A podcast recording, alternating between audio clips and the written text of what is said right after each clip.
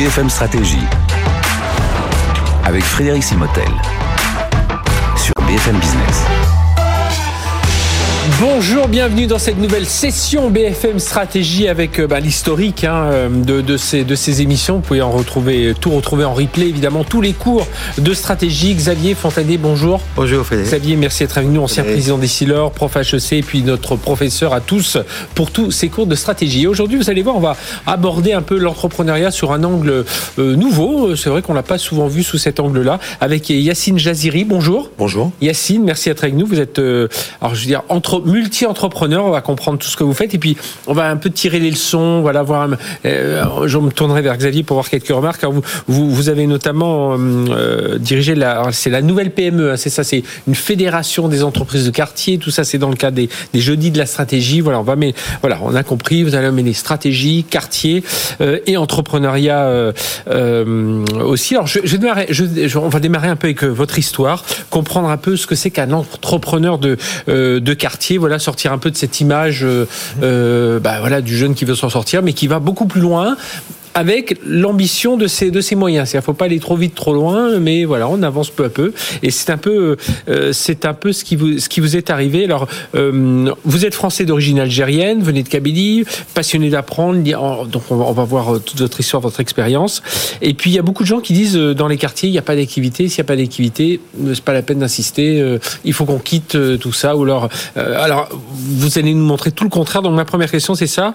Vous avez eu l'envie d'apprendre et d'entreprendre assez vite. Voilà, racontez-nous un peu comment tout ça, euh, voilà, le, le, début, votre ADN au départ. L'entrepreneuriat, il peut se passer n'importe où, n'importe comment, mais c'est pas forcément tout le monde n'est pas forcément capable. Mhm. Euh, quel que soit le lieu où on est, où on, vit, où on évolue, on peut être entrepreneur. Faut-il avoir l'envie et surtout travailler sur le champ des possibles. Moi, j'ai eu la chance euh, d'avoir des grands-parents et un grand-père qui était entrepreneur. Donc, enfant, j'ai su que c'était possible. Et ça, c'est un des enjeux euh, importants euh, dans ces territoires, dans ces quartiers, c'est de savoir que c'est possible. Et si aujourd'hui je viens à votre émission, c'est aussi pour faire un petit peu mhm. d'évangélisme, dans le sens où euh, mon histoire, mon engagement font que j'ai réussi à entreprendre dans un quartier très populaire, euh, qui est un peu connu euh, du côté de la Défense, avec les grandes tours rondes, là vous voyez, nuages, 22 000 habitants, et où il y avait à, à mon époque quasiment pas d'entrepreneurs euh, dans ces quartiers. Euh, voilà, donc euh, j'avais un champ des possibles dans le sens où dans mon environnement proche, j'avais un grand-père et des oncles qui étaient entrepreneurs et gamin, j'avais cette aspiration d'être devenir entrepreneur. Et puis on, vous avez démarré sans capital aussi, parce que vous, si votre, vos grands-parents étaient entrepreneurs, voilà, c'est pas eux qui vous ont, vous on n'est pas hérité de leurs entreprises pour poursuivre. Tout à fait. Euh, moi, j'ai démarré alors pour rentrer un peu dans le sujet, j'ai démarré par une entreprise de bâtiment. J'aspirais à faire de l'immobilier, que j'ai fait par la suite, on y reviendra, mais j'avais pas de capitaux, donc j'ai observé, j'ai lancé une entreprise de bâtiment. J'y connaissais rien, et euh, la seule chose que j'avais fait en bâtiment à l'époque, c'était euh, au début, de, à la fin des années 90 euh, c'était faire ma chambre en papier peint, je l'avais mal faite. D'accord. Donc, et entre temps, depuis, j'ai développé. Il y avait encore les tutos sur YouTube pour bien Il n'y avait pas de tutos, il n'y avait rien du tout. J'ai, euh, entre temps, euh, fait beaucoup de travaux, beaucoup d'actions. J'ai même construit deux immeubles en centre-ville. Donc, on peut évoluer et apprendre des choses. Alors, il n'y avait pas de tutos, mais il y a une formation que je recommande fortement, euh, quel que soit le secteur. c'est le CNAM, mhm. qui est vraiment une perle dans, dans, ce pays où on peut apprendre quasiment tous les métiers de façon les, qualitative. Les bases techniques. Les bases techniques. Voilà, j'ai fait une formation d'ingénieur bâtiment et c'est une opportunité.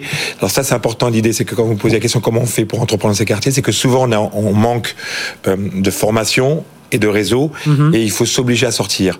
Euh, moi, une de mes lectures qui m'a marqué quand j'étais plus jeune, euh, à l'époque, j'avais la vingtaine, c'est un livre de Azus Bega qui s'appelait Dérouilleur, et qui aspirait, qui a inspiré, et qui a invité à aller voir à l'extérieur de son quartier. Mhm.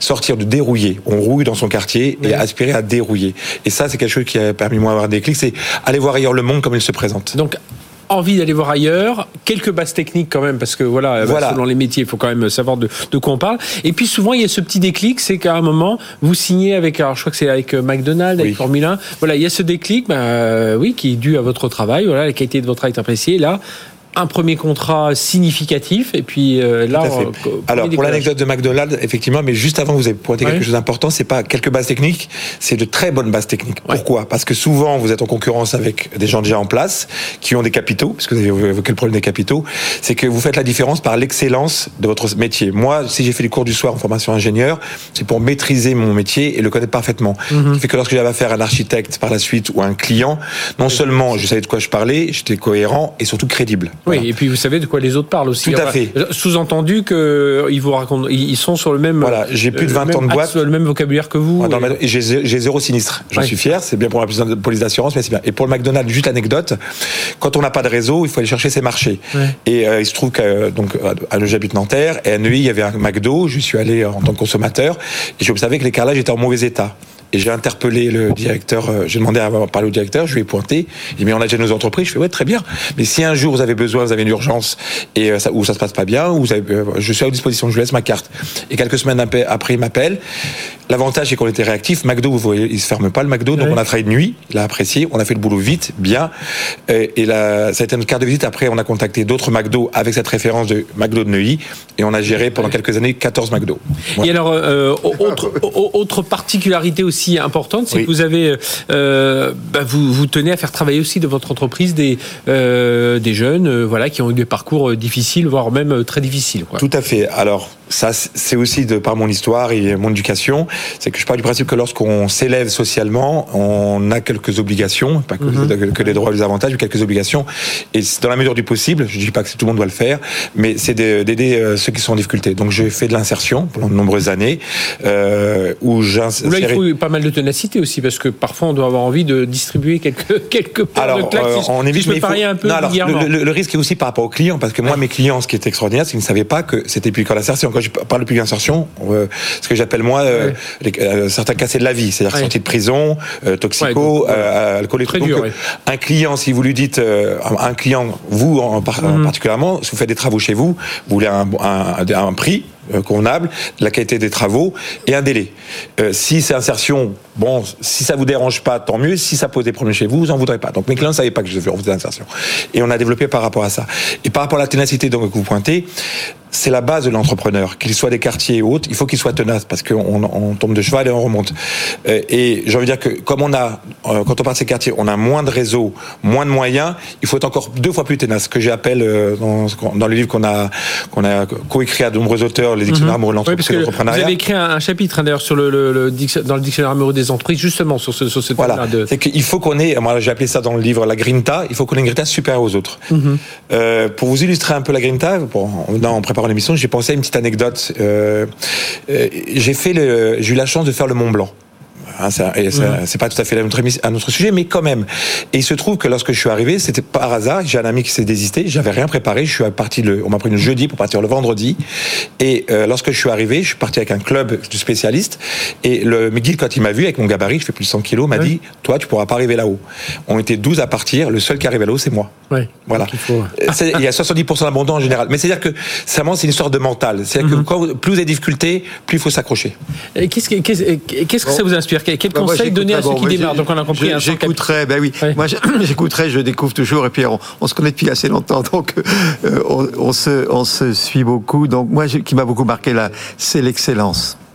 Mhm. Hein, effectivement, l'excellence, quand vous faites un très très bon travail, eh bien quelque part le travail que vous avez fait devient un vendeur. Hein, d'ailleurs, en fait, c'est votre technique. Vous faites du très très bon boulot. Mhm. Vous donnez au client plus que ce qu'il attend. Tout à fait. Et à partir de ce moment-là, votre client devient un vendeur. Mhm. Et c'est comme ça. Et je crois que c'est le message à passer. Moi, je dis toujours aux jeunes entre faites n'importe quoi, mais ce que vous faites, vous le faites très bien. C'est ça qui va vous emmener parce que vos œuvres, ça devient votre vente. Vous voyez? Ça, c'est le truc qui me marque le plus dans ce que vient de dire Yacine. Il y aurait beaucoup d'autres choses. Et oui, il y a beaucoup d'autres choses. Et notamment, tiens, on dit, on souvent, alors on est toujours à critiquer, surtout là en période législative, euh, la France, l'administration, enfin tout, tout ce qu'on veut. Et vous, vous dites, euh, mais non, la France, si on sait prendre par le bon côté, euh, voilà, il y, a, plein de. Je, je, suis pas un génie. Moi, je mhm. prétends pas. J'ai première qualité, j'ai mis en avant, j'ai l'agnac, mais il y en a plein qui ont l'agnac. Après, c'est se donner les moyens. En France, on peut apprendre n'importe quel métier. Je vous ai parlé de mon histoire de papier peint. Je connaissais rien au bâtiment. J'ai construit réellement deux, deux immeubles, un en centre-ville à Nanterre et un en centre-ville de Saint-Denis, et en me formant, en m'initiant et aussi en sachant s'entourer. Et quand on s'entoure, on a la chance d'essayer de prendre des gens de qualité pour euh, vous accompagner sur, sur, vos parcours. Tout est possible dans ce pays. Et ça, alors, vous avez fait le lien avec les, les, les législatives.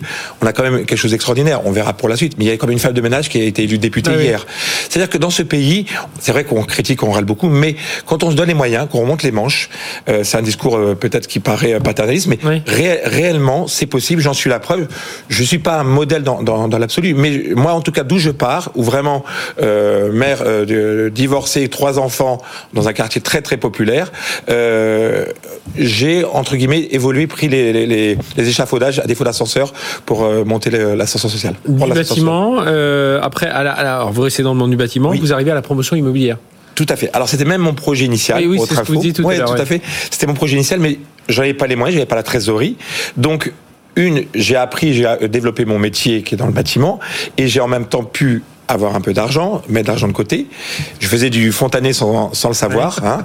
Je faisais du fontané sans savoir. Stratégiquement, c'est-à-dire que je garde des capitaux, je, je gonfle, je gonfle, je gonfle, et je réinvestis tout de suite. Et je fais pas le beau comme certains peuvent le faire. Après, chacun ses priorités, ses choix.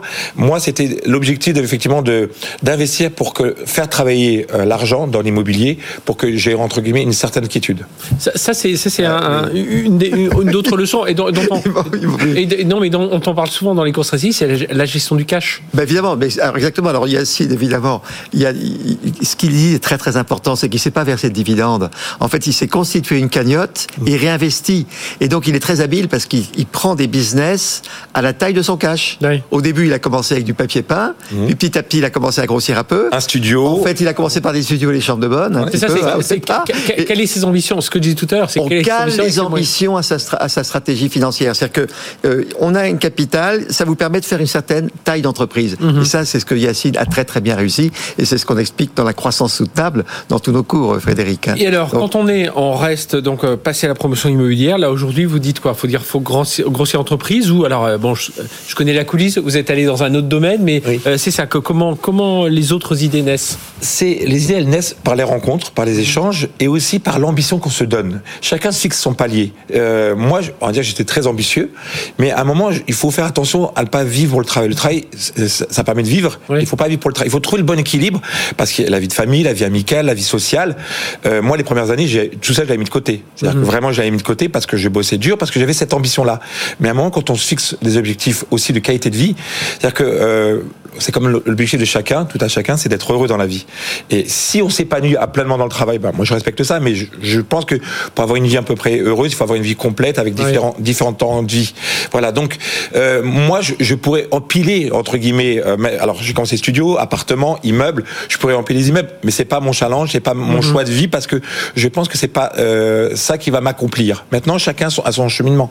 Et comment on arrive à concilier tout ça là aujourd'hui, donc euh, entre voilà promotion immobilière, formation, accompagner les jeunes, euh, bah, transmettre aussi, ça c'est un ouais. élément important. Alors, et puis des activités aussi autres. Enfin voilà. Comment alors là aussi, je, pareil dans les cours stratégies de Xavier Fontané, puisque nous on se connaît ouais. à travers les jeux de la stratégie. Une on a, dizaine d'années, douzaine d'années, vous connaissez. Voilà, donc on a, on a, même fait on des cours ensemble. Fait des cours ensemble. Et Xavier Fontané dans, dans, notre association a, fait, a formé plus de 1500 entrepreneurs des quartiers et ouais. d'outre-mer, mais aussi euh, d'Afrique du Nord. Bien donc sûr. On a échangé, on a discuté, et chaque fois qu'il donnait des cours, je percutais que je faisais des choses sans le savoir, enfin sans y avoir réfléchi. Une, la délégation, la, euh, savoir s'entourer, s'accompagner, mais aussi euh, l'idée que quand on, euh, on, on, investit et qu'on on travaille, on gagne aussi, alors lui, ce qu'il appelle lui le, le, la courbe d'expérience. Mm -hmm. Avec la courbe d'expérience, petit à petit, ce que je faisais entre guillemets en une semaine, Maintenant, je le fais en une journée. Mmh. J'extrapole, j'exagère. Donc, je gagne du temps, j'ai un gain de temps important. Et comme je gagne du temps, je, je m'organise en conséquence et ça permet d'ouvrir d'autres business et en dehors de savoir s'entourer. Autre, autre point important, c'est, c'est on prend confiance aussi. Ça, c'est important aussi. Parce ah, que, oui. Alors, même si vous avez certainement eu des échecs et tout ça, mais vous avez votre ambition, vous, alors, il y a des rencontres, il y a tout ça, mais la confiance, c'est important. Se dire qu'on doit, et on, pour ça, l'entourage, je pense, joue un rôle important. La, la confiance euh, est très importante. Vous avez raison, il faut l'avoir. Euh, en, je veux dire presque cheville au corps, parce qu'il faut quand même oser à un moment se dire j'y vais, je me laisse dans, dans le vide de l'entrepreneuriat, parce que vous avez pas, derrière, vous avez Aujourd'hui, il n'y a pas de sécurité sociale, il n'y a pas d'assurance, il n'y a pas de chômage pour l'entrepreneur. Donc vous mettez toutes les économies et ça passe ou ça casse. Donc faire en sorte que ça passe. Et la confiance, elle, elle gagne tout au long. Mais après, vous pouvez aussi avoir des gadins, mais qui vous serviront aussi pour votre expérience et qui vous permettront de gagner l'expérience. En France, il y a aussi un, une, une, idée importante. On peut se planter. C'est pas grave. Mm-hmm. Ça peut arriver de fermer une boîte, euh, de, de, de, planter un, un marché on se sert cette expérience pour ne pas renouveler et même être plus ouais. fort. Aux États-Unis, ça se vit bien, ça. Il mm -hmm. faut qu'en France, on, on, développe cet esprit-là. Ah oui, c'était cette culture.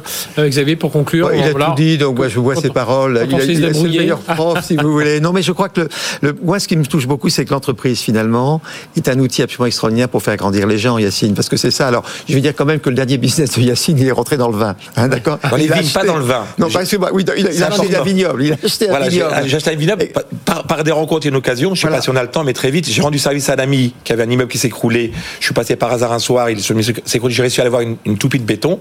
On verse cette toupie de béton, l'immeuble est sauvé dans, pendant le week-end.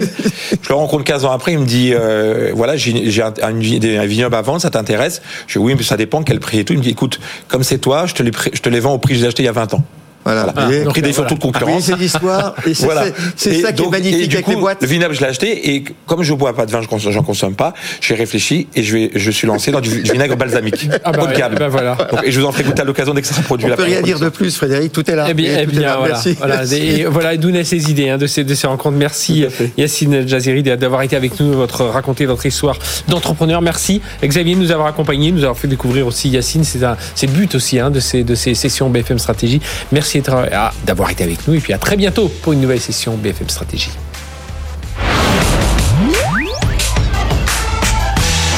BFM Stratégie sur BFM Business.